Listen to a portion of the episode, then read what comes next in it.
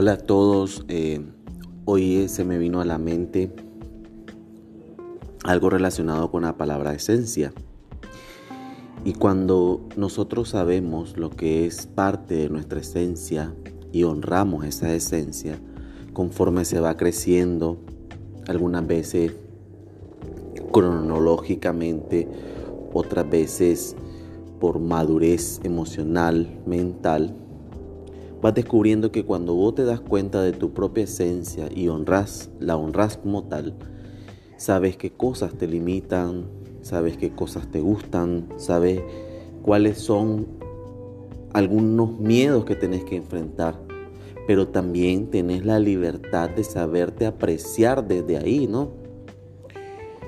Este, y eso nos trae como consecuencia tener la suerte bueno, no suerte, la dicha de poder contar con la conciencia y la claridad de lo que es tu, tu, esencia.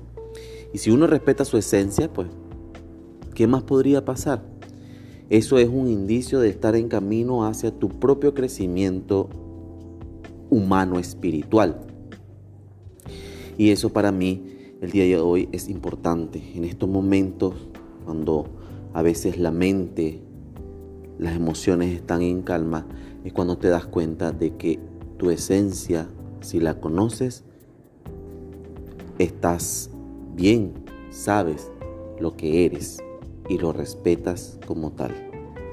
Así que si conocen su esencia, si tienen conocimiento interno, van por el camino de su desarrollo humano espiritual. Eso es todo en esta reflexión y saludos.